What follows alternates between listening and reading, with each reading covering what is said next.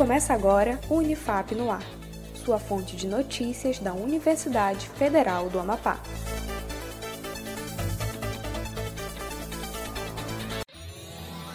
Olá, eu sou Adam Vieira. Este é o Unifap no Ar, com as principais notícias, iniciativas e ações comunitárias da Universidade Federal do Amapá. Vamos nas notícias?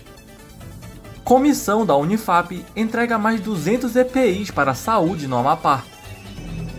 A Universidade Federal do Amapá, Unifap, por meio da Comissão de Equipamentos de Proteção Individual, EPI, entregou no último dia 24 de agosto 200 máscaras faciais do tipo Face Shield à Superintendência de Vigilância em Saúde.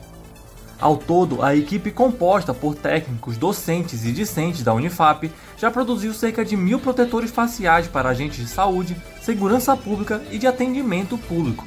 A expectativa é continuar as produções no mês de setembro.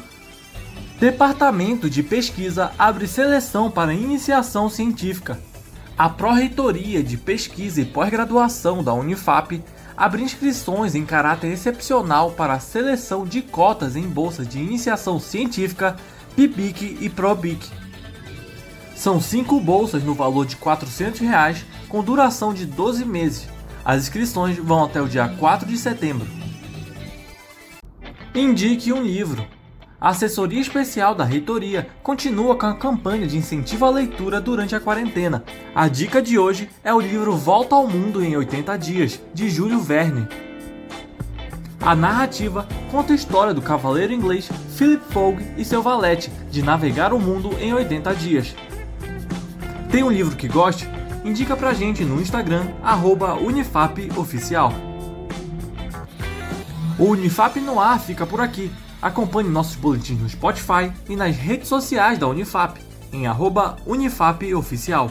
Um ótimo dia a você e até mais!